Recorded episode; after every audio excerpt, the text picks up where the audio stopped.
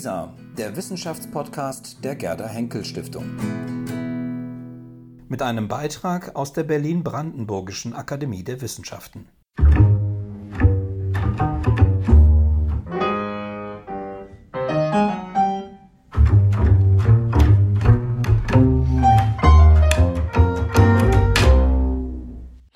Ein akademisches Viertel mit. Herzlich willkommen zur zweiten Staffel des Podcasts der Berlin-Brandenburgischen Akademie der Wissenschaften. Unser Podcast ist im Frühjahr gestartet. Unter den Bedingungen des ersten Corona-Lockdowns haben meine Kollegin Friederike Krippner und ich mit unseren Akademiemitgliedern über ihre aktuellen Forschungsprojekte und über Forschen in Zeiten von Corona gesprochen. In unserer zweiten Runde in diesem Herbst und Winter treffe ich nun Forscherinnen und Forscher aus der Akademie. Denn die BBAW ist nicht nur eine Vereinigung herausragender Akademiemitglieder, wie Sie in der ersten Staffel erfahren konnten, sondern auch eine lebendige Forschungseinrichtung, in der geisteswissenschaftliche Grundlagenforschung betrieben wird, in Langzeitprojekten, die über Jahrzehnte, manchmal auch Jahrhunderte laufen. Womit sich die verschiedenen Forschungsprojekte unserer Akademie beschäftigen und warum sie das tun, darüber werden Sie in den nächsten Folgen einiges erfahren. Es wird um das Sammeln und Bewahren lateinischer und griechischer Inschriften gehen und um den Reisenden Alexander von Humboldt. Wir werden über die Schönheit mittelalterlicher Glasmalerei und über den immensen Wortschatz Goethes sprechen und über vieles mehr. Im Zentrum des Gesprächs steht immer ein Objekt, das meine Gesprächspartnerinnen und Gesprächspartner mitbringen und das etwas über ihre Forschung verrät. Mein Name ist Ann-Christine Bohley. Ich leite das Referat für Presse- und Öffentlichkeitsarbeit der Akademie und freue mich, heute Ulrich Päsler zu treffen. Ulrich Päsler ist stellvertretender Arbeitsstellenleiter des Akademienvorhabens Alexander von Humboldt auf Reisen Wissenschaft aus der Bewegung und seit 2008 Mitarbeiter an der Akademie. Was es noch Neues zu Alexander von Humboldt zu erforschen gibt und warum es sich immer noch lohnt, Bücher zu schreiben, darüber möchten wir heute sprechen. Lieber Ulrich, ich heiße dich herzlich willkommen. Hallo an Christine, vielen Dank. Ich habe es schon erwähnt. Du bist Mitarbeiter im Akademienvorhaben Alexander von Humboldt auf Reisen, Wissenschaft aus der Bewegung. Könntest du uns eingangs erklären, was ihr in diesem Forschungsprojekt genau macht und was es mit Wissenschaft aus der Bewegung auf sich hat. Ja, wir edieren und erforschen zum einen äh, Alexander von Humboldts Reisetagebücher der beiden großen Forschungsreisen, also einmal durch Amerika 1799 bis 1804 und äh, durch Russland im Jahr 1829. Und zum anderen beschäftigen wir uns auch äh, mit bislang unveröffentlichten Manuskripten aus dem Nachlass Alexander von Humboldts und edieren sowohl digital als auch in Print Dokumente zu seinen Forschungsschwerpunkten. Der Titel ist ein bisschen länger, haben wir gehört, äh, mit dem Zusatz Wissenschaft aus der Bewegung. Was bedeutet das? Das ist eine Wortprägung, eine Begriffsprägung von Ottmar Ette, unserem Projektleiter, die besagt, dass die Bewegung und die Reise Humboldts äh, erkenntnistheoretische wissenschaftliche Sicht auf die Dinge, sein Schreiben, sein wissenschaftliches Schreiben maßgeblich geprägt haben. Und das sieht man ganz deutlich in den Tagebüchern natürlich, in den Reisetagebüchern, aber auch in den Schriften zu bestimmten Forschungsschwerpunkten Humboldts äh, während der Reise, aber auch durchaus nach der Reise. Und ein solcher Schwerpunkt ist die Geografie der Pflanzen. Jetzt hast du es schon erwähnt. Die Ergebnisse eurer Forschung präsentiert ihr in einer digitalen Edition, der Edition Humboldt Digital, die im Internet frei zugänglich ist. Du hast jetzt aber zu unserem Gespräch ein Objekt mitgebracht, ein ganz analoges Buch, das in diesen Tagen im Metzler Verlag erscheint. Was für ein Buch ist das und worum geht es? Ja, ich darf vielleicht einfach den Titel vorlesen. Alexander von Humboldt, Geografie der Pflanzen unveröffentlichte Schriften aus dem Nachlass. Es geht um Humboldts, wenn man so will, Paradedisziplin, Pflanzengeografie. Und wir haben aus unserer digitalen Edition in einer kondensierten, komprimierten Form Lesefassungen von Dokumenten Humboldts, die bislang unveröffentlicht waren, zusammengestellt von Briefen, äh, Briefen, die er erhalten hat und von Forschungsbeiträgen von Wissenschaftshistorikern, um den Leserinnen und Lesern einer breiteren Öffentlichkeit diese Forschungsdisziplin Humboldts neu zugänglich zu machen. Und wie gesagt, basierend auf den digitalen Dokumenten, die wir bereits in unserer Edition Humboldt online publiziert haben. Geographie der Pflanzen ist der Titel des Buches. Im Klappentext wird es beschrieben als ein Lebensprojekt mhm. Alexander von Humboldts. Könntest du ein bisschen erläutern, was das bedeutet, Geographie der Pflanzen, was er da herausfinden wollte und warum ihr es als Lebensprojekt bezeichnet? Ja, fangen wir vielleicht mal mit dem Lebensprojekt an. Also Humboldt selbst hat im Rückblick 1854, also als über 80-Jähriger diese Pflanzengeografie zu seinen wichtigsten und, wie er schreibt, eigentümlichsten Arbeiten gezählt. Und eigentümlich muss man hier durchaus wörtlich verstehen als sein Eigentum, als seinen genuinen Forschungsbeitrag gewertet. Ähm, und in der Tat gehen die ersten Äußerungen, die ersten äh, programmatischen Ideen auf das Jahr 1794 zurück. In einem Brief an Friedrich Schiller äußert sich Humboldt über die Idee, die er hat, den Weg der Pflanzen nachzuvollziehen. Wie haben sich die Pflanzen über die Welt ausgebreitet? Wie sind die Menschen den Pflanzen gefolgt? Wie haben die Menschen Pflanzen ihrerseits verbreitet? Das heißt, eine Verbindung, eine geografische Verbindung der botanischen Forschung und der Menschheitsgeschichte. Das ist das, was Humboldt anstrebt. Und Humboldt versucht diese Idee, diesen, dieses Konzept äh, auf seiner amerikanischen Forschungsreise umzusetzen und ist überwältigt von der Artenvielfalt, von der Fülle, von den Eindrücken der tropischen Natur in Amerika.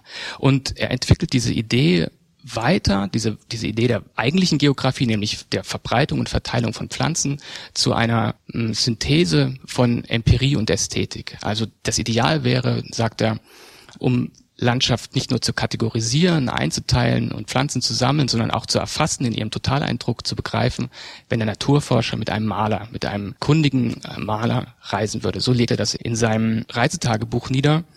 Und schließlich nachdem er von der Reise zurückgekehrt ist, fängt er an, auch statistische Untersuchungen zur Pflanzengeografie zu betreiben, also zu fragen, wie sich bestimmte Pflanzenfamilien in welchen Vegetationen dominant sind, wie sie, äh, wie andere Familien, Pflanzenfamilien und Pflanzengattungen und Arten nicht oder weniger erscheinen in bestimmten Landschaftstypen.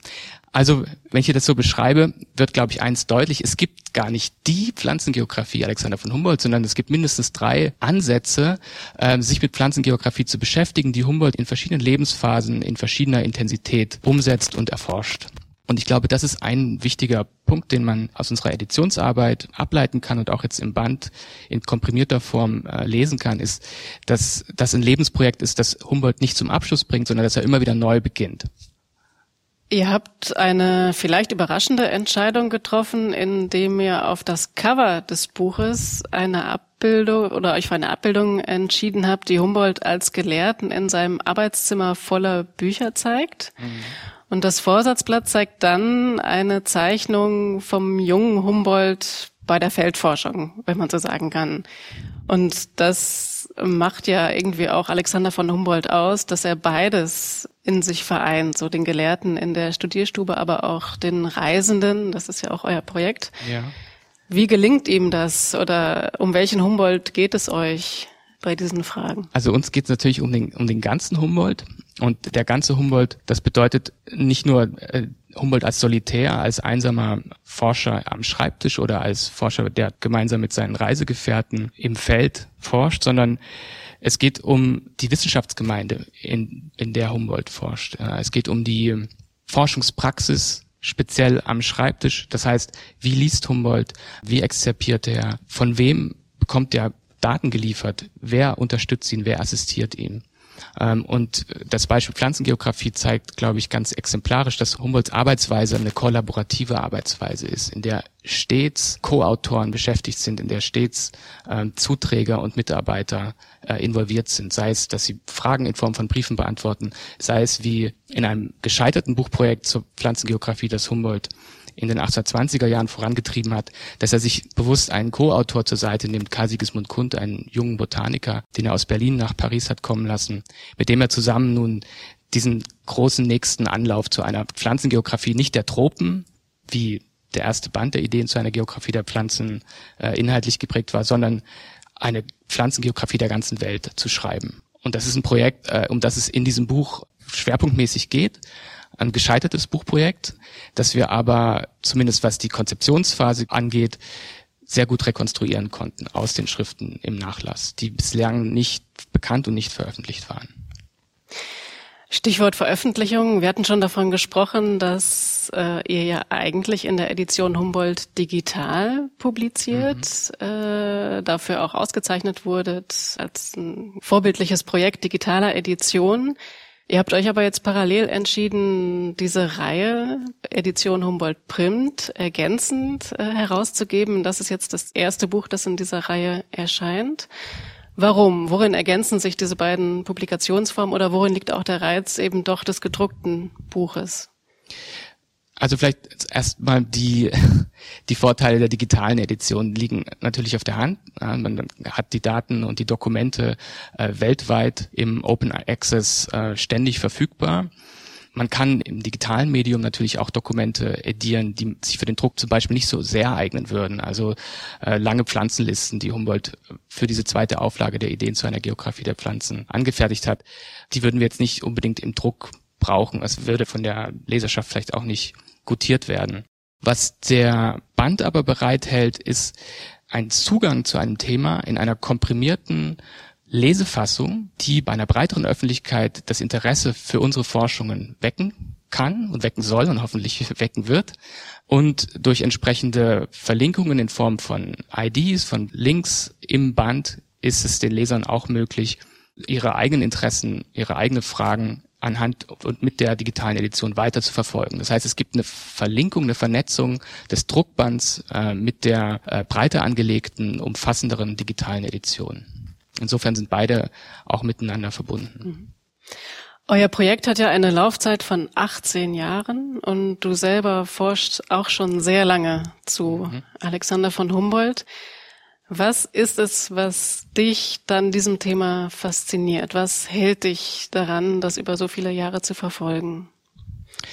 Ich glaube, ähm, was mich immer wieder fasziniert, ist, dass man bei Humboldt an kein Ende kommt, dass man, egal welches Forschungsthema, mit dem Humboldt sich beschäftigt hat, und das sind nun eine ganze Menge, äh, egal welches Thema man anschneidet, man auf einen ganzen neuen Kosmos von Informationen, von Gedanken, auch von Kommunikationspartnern Humboldts kommt. Also diese Kommunikationsfähigkeit, dieser ständige Austausch, in dem sich Humboldt befindet, verkörpert ja schon allein durch dieses immense Korrespondenznetzwerk das ist wirklich faszinierend. Und das ist so die, wie so das berühmte Rabbit Hole, in das man hineinkriecht und eigentlich immer weiter forschen kann und immer weiter nachfragen kann. Und auch, so wie Humboldt in seinen Forschungen zur Pflanzengeografie an kein Ende gekommen ist, kommt man auch bei der Humboldt-Forschung an kein Ende, sondern immer wieder an einen neuen Anfang. Es gibt also noch sehr viel zu tun. Das Buch erscheint jetzt. Was sind denn kommende Projekte? Die Arbeit geht ja weiter. Was liegt als nächstes bei dir auf dem Schreibtisch? Ja, unsere Editionen zur Pflanzengeografie, die sind vorläufig abgeschlossen. Ähm, der nächste Schwerpunkt, mit dem ich mich beschäftige, sind Forschungsreisen. Und da geht es gar nicht mal unbedingt zentral um Humboldts eigene Reisen, sondern um die Reisen seiner Zeitgenossen, um Reisen und Reisende, mit denen sich Humboldt beschäftigt hat, die er gefördert hat, mit denen er sich ausgetauscht hat. Ähm, wir haben letztes Jahr in diesem Zusammenhang bereits das Reisetagebuch des Berliner Zoologen Christian Gottfried Ehrenberg vorgelegt. Ehrenberg ist mit Humboldt durch Russland gereist, 1829. Insofern haben wir durch dieses Tagebuch auch nochmal einen ganz anderen Blick auf diese Reise. Und Humboldt hat mit Ehrenberg auch über viele Jahrzehnte korrespondiert. Unser nächstes Ziel ist, diesem Korrespondenzpartner, diesem, diesem äh, Kollegen Humboldts etwas näher nachzugehen.